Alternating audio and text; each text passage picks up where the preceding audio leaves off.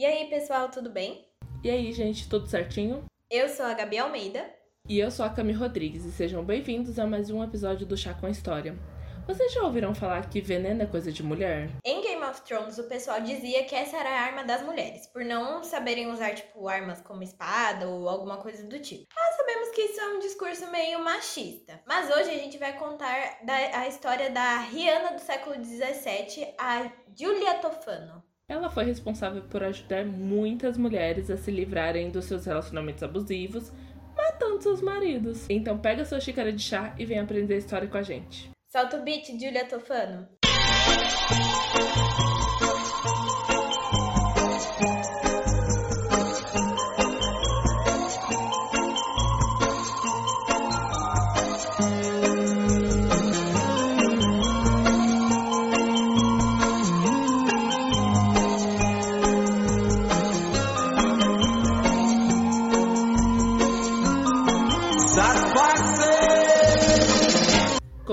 Antes de começarmos o episódio, é importante reforçar que todas as fontes usadas estão na descrição do episódio e na thread do Twitter.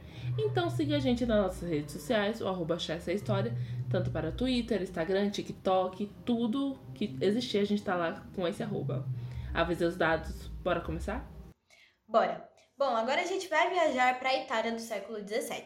Mais precisamente em 1620, quando Giulia Tofano nasceu. Filha de Tofânia D'Adamo, não sei se eu falei certo, Julia era conhecida pela sua beleza atraente e por ter uma grande facilidade em mexer com elementos farmacêuticos. Ou seja, ela era dona da ciência ali e gostava de mexer com, com a química. É, ela aprendeu ali a fazer o, o skincare, né, menina? Ela Exato. se dedicava à produção dos cosméticos artesanais, entre eles o famoso skincare para as mulheres que tinham problemas com imperfeições faciais. Na real, ela criou aí o Renil, né, gente? Fez ali o- os Paranauê, juntou o negócio. Dona da Avon. de pele. Vem aí, Natura. Vem aí, Natura. The Body Shop? Quem é tu? Brincadeiras à parte, né, gente? Ela acabou criando o veneno conhecido como água tofano, dando cabo para crimes perfeitos, já que ele era incolor, inodoro e insípido. Essas características faziam com que ele passasse despercebido. Então, tipo, você podia, sei lá, colocar no, no copinho aí do seu namorado, namorado, tanto faz, e aí ele nunca ia saber, entendeu? O seu efeito pode ser dosado por quem faz ele, permitindo calcular o momento da morte. Olha só, gente, é, é transcendendo o negócio. E aí você podia calcular da seguinte maneira: uma semana, um mês ou até um ano. Então você dava aquela dosagem pequena e vai matando aos poucos, que é assim que, que funciona o negócio. Além de não deixar traços no corpo da vítima, indicando o crime. E vale ressaltar que na época também não tinha nenhum tipo de exame para provar que a pessoa morreu envenenada. Então, né? É isso. A bicha, é, ia do ódio que você sentia, né? Porque se deixar uma pessoa morrendo aos poucos, o ódio tá aí, né? E esse veneno, ele assombrou os homens por toda a Europa, já que a história calcula que pelo menos 600 homens tenham sido mortos por esse veneno, que era administra- administrado por suas esposas. Antes de tudo ser descoberto, né? Mas Gabs, foi a Julia mesmo que fez esse veneno? Então, alguns historiadores afirmam que quem fez o veneno foi a sua mãe, que depois passou a fórmula, tipo, pra filha aplicar, sabe? Então, negócio de geração em geração, passado. E aí, esse boato só surgiu porque a dona Tofano, né, mãezinha, ela foi morta em 1633, acusada de, adivinha o que, meu povo? Matar o próprio marido envenenado. É sobre isso. Os historiadores acreditam que essa tenha sido a primeira vez que o veneno foi usado. Tá vendo, gente? O caso de família rolando. Gente, que Sabe o que, que, loucura. que, que, eu lembrei desse veneno? Da Norminha. Lembra? Eu não lembro que novela Do é. leitinho, né? Que ela botava. Dando leitinho da Bel, sei. Uhum. Muita. Pra quem não sabe, gente, tinha uma novela, eu acho que é da Glória Pérez. Não lembro agora qual novela era. Se era. Vixe, menina, não lembro qual novela era. Será que era Caminho das Índias? Acho que sim. Eu acho que sim. Eu lembro da. Que ela dava em cima do, do menino que, que tinha a pastelaria. Isso! Que ele era da Índia. Eu, le- eu lembro muito da, da música tema dela, era Você não vale nada, mas eu gosto de Mas você. eu gosto de você. Ai, gente, a novela brasileira eu amo. Eu amo demais, mas pra quem não lembra, né, tinha esse personagem da. Eu esqueci o nome dela. Da agora. Dira Paz. Isso, Dira Paz, da novela, né? Dor... é, Dorinha? Norminha. Norminha. Errado. Eu acho que era Norminha. Norminha. E aí, tipo, toda noite ela saía, né, pra dar uns migué no marido dela e ela sempre fazia um leitinho com um negócio lá, mexia baunilha, uns bagulho lá pra ele dormir. Ele capotava, acordava bem no outro dia, ó. Nossa, não vi nada. E ela tinha rodado o bairro todo, sabe? Mas era icônica. Icônica temporal, gente. Ela usava, eu adorava que ela usava uns vestidos floridos bem brega, levantava o sutiã e aí ficava lá. E a música icônica também de fundo, né? Você não vale nada, mas eu gosto de você. E o dedinho aonde? No, no filepinho de, de franja, que ela botava na cara. E ficava. Ah, é verdade que ela enrolava com o dedo. Ai, gente. a- Atemporal. Eu ponho a imagens dela aqui na, na descrição pra vocês verem, caso vocês não conheçam. Mulher, mas bora voltar aqui pro veneno. Na época, ele era vendido como maná de São Nicolau de Mirá, um óleo medicinal que tinha sido extraído diretamente dos ossos do santo. Por isso, ele era bem comum encontrá-lo assim em casas de várias pessoas na época, né? Mas tá. Como se relacionou com o santo? Então, o homem morreu no século XI em Bari e os restos mortais do santo foram enterrados nesse lugar. O resultado foi que esse óleo mi- milagroso viajou o mundo todo. Então, tipo, eles meio que venderam a ideia de que pegaram, sei lá, tipo, trituraram o osso do, do, do, do santo e aí botou dentro desse olhinho. Mas também haja osso, né, gente? Misericórdia. Enfim, e aí vendeu. É que católico compra qualquer coisa, gente. Não, o crente assim, compra qualquer coisa. Gente, tá profanando o corpo do homem. Entendeu? Pra triturar, pra fazer o olhinho pra tu botar na sua casa. E tu acha isso aceitável? Eu achei isso o cúmulo do absurdo. Gente, nem, nem morto, nem depois de morto o povo tem paz. Nem o É santo. sobre isso. É, é sobre isso. Bom, gente, o resultado é que esse é o que eu falei, né? Esse óleo milagroso tinha na casa de muitas pessoas, não era só na Europa, né? Viajou pra vários lugares. E era bem popular quando a polêmica do veneno estourou, gente. É aí que o o negócio vai estourar. Aí, em 1890, a revista Chambers Journal explicou que como esse veneno era potente, né? Abre aspas. Administrado no vinho, chá ou algum outro líquido pelo traidor, né? Produzia um efeito quase imperceptível. O marido ficava um pouco mal-humorado, se sentia fraco e abatido. Tão ligeiramente indisposto que dificilmente chamaria um médico. Após a segunda dose de veneno, essa fraqueza e abatimento se tornavam mais perceptíveis. Fecha aspas. Continuando, né, esse trecho do jornal, abre aspas. A charmosa Medeia, que mostrava tanta preocupação pela indisposição do marido, dificilmente seria alvo de suspeita. E talvez até preparasse a comida do esposo, conforme recomendado pelo médico, com suas próprias mãos delicadas. Dessa maneira, administraria a terceira dose, postrando até o mais vigoroso dos homens. Fecha aspas. E não acabou. Tem mais um trechinho que aqui é para finalizar o negócio. Abre aspas. O médico ficaria completamente perplexo ao ver que a doença, aparentemente tão simples, não respondia aos medicamentos. E enquanto ele ainda não sabia a natureza da enfermidade, outras doses eram dadas, até que a morte levava a vítima. Fecha aspas. Ou seja, o negócio era potente, era para matar mesmo. Era, menina. E, e o. Tipo assim, o mais interessante dele é que você podia é, contar as doses, né? Você não precisava matar a pessoa de uma forma, tipo, de uma vez só. Você ia matando aos poucos pra não ficar tão suspeito.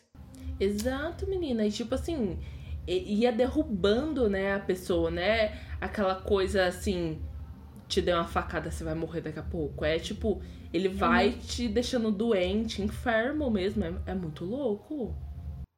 Gente, é muito pesado. Bom, esse veneno ele era feito com arsênico, chumbo e beladona, que era uma planta, uma planta venenosa que já era muito famosa no círculo das mulheres, né? Então, tipo, elas começaram a usar e falaram: Olha, menina, funciona. As amigas dela via que funcionavam e iam lá usar também, gente, porque muitas vezes essas mulheres passavam por relacionamentos abusivos. é, e como não existia essa questão da separação que hoje em dia nós temos, elas tinham que ser obrigadas a, tipo, é, casar e viver para sempre com o mesmo homem, né? Então elas usavam a beladona. Mas aí agora, com o veneno, elas usavam o veneno. Um veneno imperceptível, né? E eficiente. Uhum. Ah, e uma curiosidade interessante é que alguns historiadores apontam que ela não se via. A, a Julia, né? Ela não se via como uma assassina, mas como uma prestadora de serviços de caridade, meu amor. Não é tipo qualquer serviço. Ah, tô aqui fazendo a sua linha telefônica. Era de caridade. Pode parecer estranho, eu sei, mas afinal ela tava ali entregando veneno. Mas pensa, como a Gabi falou, o, o divórcio não era uma possibilidade naquela época. E o casamento arranjado era uma coisa comum, né? No, ali no mundo. E convenhamos, a posição da mulher no mundo não era lá muito favorável. Então ela tinha que continuar ali, servindo o marido, vivendo aquela vida de bosta. Ai, nossa, que inferno. É, aquele negócio que a gente falou, né? Tipo, elas não tinham muita escolha. Elas iam morrer com aquele mesmo marido para sempre, sendo tratada muito mal e tudo mais. Então, talvez a gente dê uma passada de pano aqui Nossa, a gente tá passando muito pano. Muito pano, gente, mas enfim. Então, era para isso que os clientes mantinham o segredo. O produto era como um divórcio na garrafa. A chance de finalmente se livrar de um casamento horrível, liberdade e acesso à herança. Segundo Deborah Bloom, autora de The Poisoner Handbook, o arsênico, um dos principais elementos do veneno, foi conhecido por séculos como pó de herança, até 1920, quando ele ficou rastreável. O negócio é, Tofano entendia os benefícios que o veneno garantia às outras mulheres. E sabe o que, que ela me lembrou? Lembra uma serial killer que eu acho que acho que a Jaque contou o caso dela, que ela matava os maridos para con conseguir Ai, como é que é o nome? Seguro de vida. Ai, sei, mas eu não lembro o nome dela agora. Que ela enterrou o, um cara, ela conheceu o cara, tipo, quando ela já tava presa lá, que ela dava o um golpe do seguro. Isso! E aí ela conheceu o cara, o cara se apaixonou por ela e ela tava na, na presa, tá? Ela tava lá e ela mata ele, esconde ele no quintal da casa de, dele, que ele deu, tipo assim, eles começaram a viver juntos quando ela uhum. saiu. E aí ele. Ela mata ele depois e esconde ele na casa. Ou não, ela esconde outra pessoa lá na casa. Não, acho que era isso. Não lembro agora. Porque eu lembro que ela envenenava os maridos, que ela envenenou até a sogra. Não, então a gente tá falando de casos diferentes, amiga. Não, eu lembro que ela bota alguém, ela manda construir um, um, um guarda-roupa grande, que parecia um caixão. Menina! E esconde um corpo lá, e aí ela leva e joga num num lago. Menina, não Então a gente, a gente tá falando de casa. A gente tá falando de casa diferente. Enfim, eu vou lembrar qual é o caso e a gente vai botar aqui na descrição. A gente bota na descrição, gente. Enfim, demos dois casos aí pra vocês de mulheres matando homens. Tá, né? Tirando esses casos que eram brutais, o veneno. Tipo, vamos voltar aqui pro veneno. O veneno era perfeito, mas assim, como se ele é tão perfeito, como a gente descobriu sobre ele agora? E quem fez ele, né? Vendeu. Pois então, meus amigos, a queda da Gil, que a gente é íntima, veio de uma traíra. Uma cliente comprou o veneno para se livrar do marido, né? Fez uma sopa, ia botar lá, botou a quantidade de veneno certo. Tava tudo certo pro homem bater as botas. Mas a consciência da mulher pesou e ela impediu ele de tomar a sopa. O marido não entendeu nada e ela confessou o que queria fazer. Então, por insistência dele, a mulher contou tudo para as autoridades. Mas Dona Tofana era querida e foi avisada que seria presa. Então ela fugiu com a ajuda de várias mulheres. Eu adorei isso, é um coletivo. E aí eles um levaram ela para uma igreja próxima e lá ela se escondeu. Aí, enquanto ela estava escondida, espalharam um boato que ela havia envenenado o abastecimento de água da cidade. Olha a intriga, né? Ela só queria matar os homens. Entendeu? Ela não queria matar todo mundo. Só os homens, entendeu? E os maridos cuzão. Entendeu? Não era qualquer uhum. homem também, era marido cuzão. E aí, assim, tocaram o terror na cidade. Então, tipo, todo mundo ficou, tipo, alarmado. Falou, porra, vai todo mundo morrer, que não sei o quê. Enquanto tava o fuzuê acontecendo, a polícia achou e arrastou ela para ser interrogada. A Julia foi torturada até confessar que tinha envenenado mais de 600 homens entre 1633 a 1651. Então, por isso não dá para acreditar que ela tenha matado tanta gente. Afinal, a mulher foi torturada, né? Tem isso também, né? Que ela foi torturada e todo mundo, tipo, em tortura, a maioria das pessoas vão confessar uma coisa que elas não fizeram. Fica aí o caso Evandro, né? É, fica aí o caso Evandro aí de exemplo, pra vocês entenderem. Mas é pesado, né, Cami? Nossa, pesadíssimo o caso Evandro. Assim, se você não tem estômago para essas coisas, não assista. É, gente. Mas se vocês quiserem ficarem curiosos e tipo, tudo bem para vocês, assistam o documentário que tem no Globoplay. Conta tudo, assim. É, cada episódio é um dedo no cu e gritaria. Tem o podcast também, né? Porque, para quem não sabe, o caso Evandro ficou famoso por causa de um podcast, que é um projeto do André Mizanzuki, que eu adoro ele, ele é maravilhoso. E ele fez um podcast, ele tem outras temporadas com outros temas, mas esse foi o mais famoso. E aí, se vocês quiserem escutar o podcast, pode escutar, mas tem 26 episódios de uma hora cada um, ou mais. Então. É, e é um pouco confuso também o um podcast, porque ele foi feito na, conforme ele ia encontrando. Uhum. Já o, a série tem uma, uma ordem cronológica mais fácil dos fatos. É, assim. a gente conhece, consegue reconhecer as pessoas pelo rosto, né? Tipo, no podcast você fica, meu é. Deus, quem é essa pessoa? quem é essa pessoa? Tô perdida. Não, até da série, né? Aparece um negócio e fala, gente, mas quem é você? Você tá ligado a quem mesmo? É sobre isso. Mas eu deixo na descrição também para vocês assistirem. Bom, mas voltando aqui a nossa Julia, o que, que será que aconteceu com ela? Bom, para vocês terem uma noção, ela teria matado mais que os serial killers modernos, como Ted Bundy, que matou mais ou menos cerca de 90 mulheres, tudo bem que ele confessou apenas 30. O BTK, que a gente precisa checar mais ou menos quantas pessoas ele, ele matou, mas eu deixo na descrição depois. E o Harold Shipman, que matou 128 vítimas. Ela matou 600 homens. tipo, Camila, é muita gente. Mano, se somar todos eles, não dá metade do que ela Exato. matou. Exato. Mano, que... que ela teria, né? Porque aí a gente tem aqui. Não tem o número exato é. mesmo. Bom, com a confissão em mãos, ela foi executada no campo de Fiore, em Roma, em julho de 1659, com aproximadamente 40 anos. Junto com ela foram mais quatro pessoas que foram executadas juntos, né? A sua filha, Girolama Sperla, e três ajudantes. Dizem que o corpo dela no final foi simplesmente jogado por cima do muro da igreja. Assim. É muito louco, né? A mulher fez tudo uhum. isso e ainda jogaram o corpo dela como se fosse um nada. Sim. Bom, durante a tortura obrigaram ela a dar uma lista de clientes e cúmplices. Aí, rapaz, foi uma caçada atrás desse povo, né? Alguns foram pegos e executados, outros presos na, na masmorra do Palácio do Santo Ofício e é claro, os ricos e bem relacionados escaparam.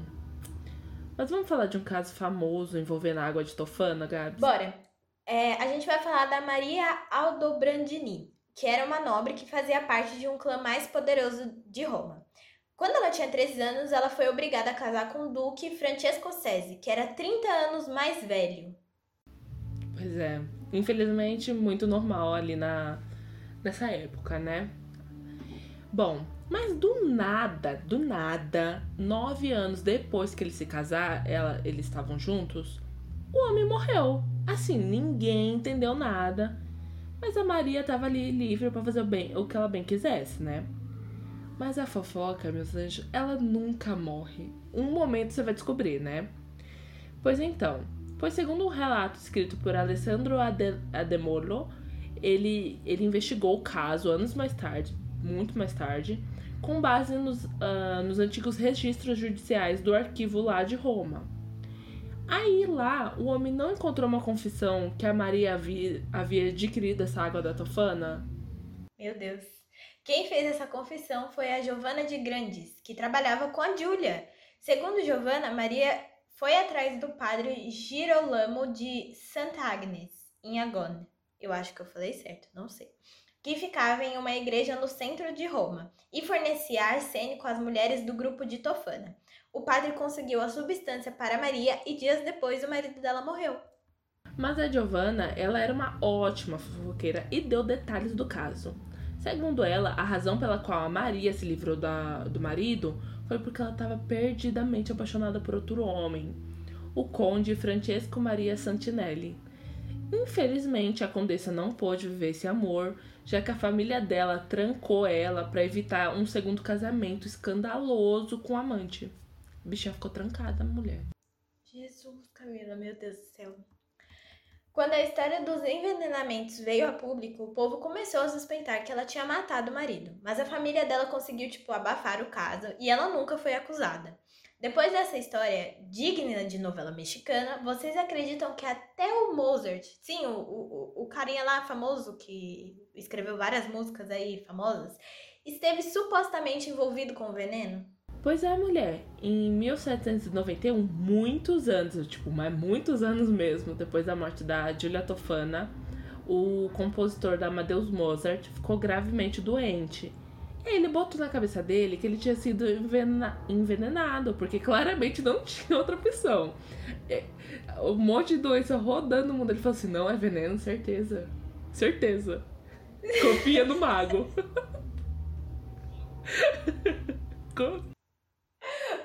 Os sintomas de febre amarela, ele. Com... Não, é, Foi ele veneno. botou. Eu creio. E ele falou assim: não é isso. Certeza que é, não tem outra opção. A loucura do ser humano, gente. E, gente, ele tava tão crente que ele foi envenenado que ele chegou a dizer o seguinte: ele escreveu isso, tá? Abre aspas. Não durarei muito mais. Tenho certeza de que fui envenenado. Não consigo me livrar dessa ideia. Alguém me deu água de tofano e calculou a hora exata da minha morte. Fecha aspas. O drama, gente, que esse homem fez, ele nem sabe.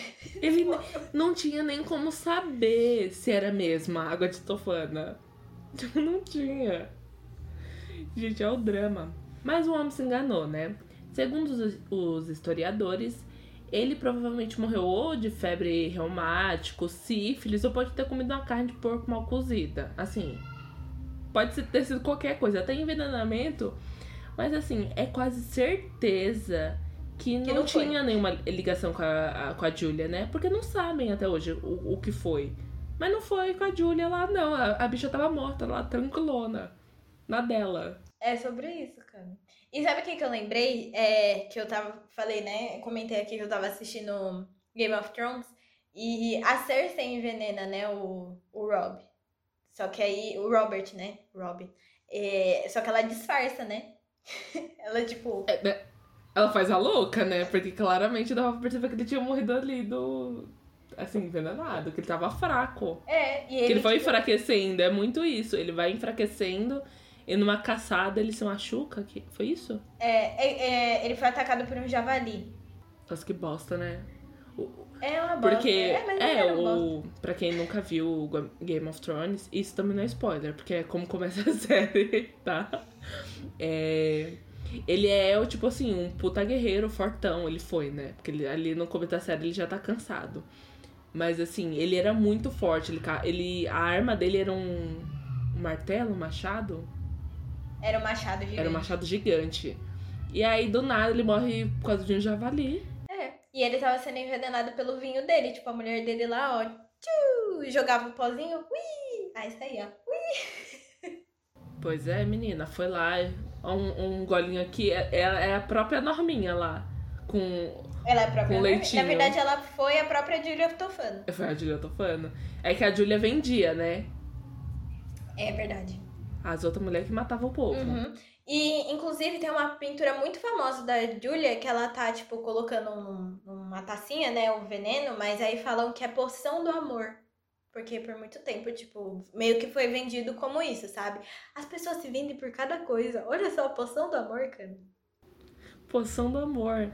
E assim, ela fazia outras coisas além disso, né? E também falam muito que tem essa relação com a poção do amor, porque ali as pessoas estavam meio que descobrindo esse casamento romântico, as pessoas estavam começando a entender esse amor. Então, pra mulher conseguir se casar com a pessoa que ela ama, ela tinha que matar o marido dela, porque era a única forma de se separar aceitável. Metáfora, adoro metáfora, gente. Sim. Então você matava uma pessoa para você conseguir se separar dela e finalmente casar com o amor da sua vida. Que foi o caso da Maria, né? Ela queria casar com o amor da vida dela. Quer dizer, essa paixão que ela descobriu do nada. Uhum. Menina.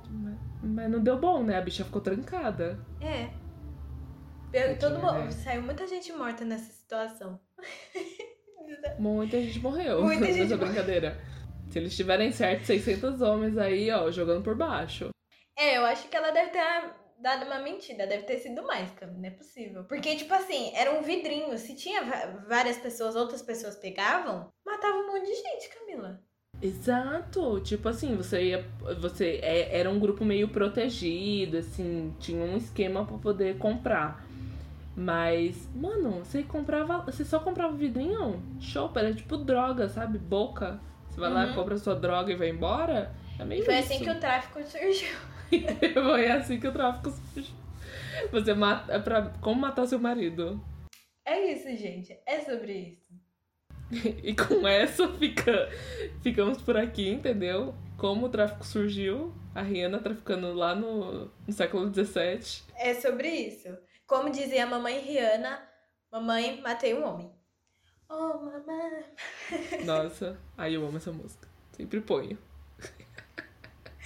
É sobre isso. Mulheres façam como Rihanna, matem um homem. Brincadeira, gente. Mas vamos finalizar esse episódio porque a gente já falou demais. É, não, a gente já se expôs demais aqui, a nossa opinião. A gente, na maioria, tentando, assim, não, quando a gente criou o podcast era meio, não, a gente não pode dar muito a nossa opinião, né? Eu e a Gabi no episódio. Não, mas mata o homem mesmo, a gente tá passando pano. Queria deixar bem claro que a gente só passou pano porque elas estavam em relacionamento abusivos. Não concordamos com a morte, tá bom?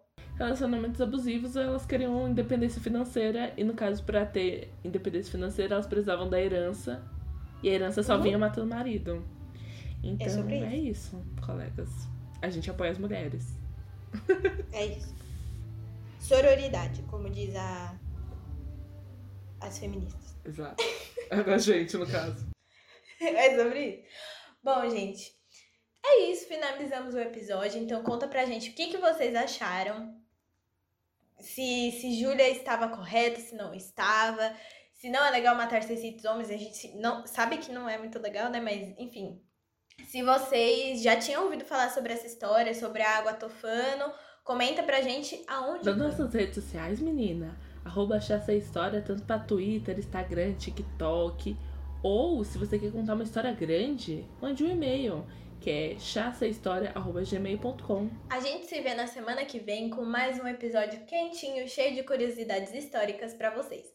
Beijos e até mais. Um beijo, lavem as mãos e a vacina chegou, colegas. Vão lá tomar, viu? Chegou, gente, chegou. Pelo menos aqui em São Paulo, semana que vem eu e a Cami estamos como? Vacina. Vacinada, garota. Um beijo. A gente vai gravar o próximo episódio com a cara de jacaré. Sim! Este podcast é produzido por Camila Rodrigues e Gabriela Almeida. Para mais informações sobre o Chá com História, acesse nosso Instagram, Twitter e TikTok, Chá Sem História. A trilha sonora desse episódio foi Mendal, da Rihanna. Até o próximo episódio. And I took his heart with I pulled out that gun Rum pa pa bum rum pa pa bum rum pa pa bum Man down. Rum pa pa bum rum pa pa bum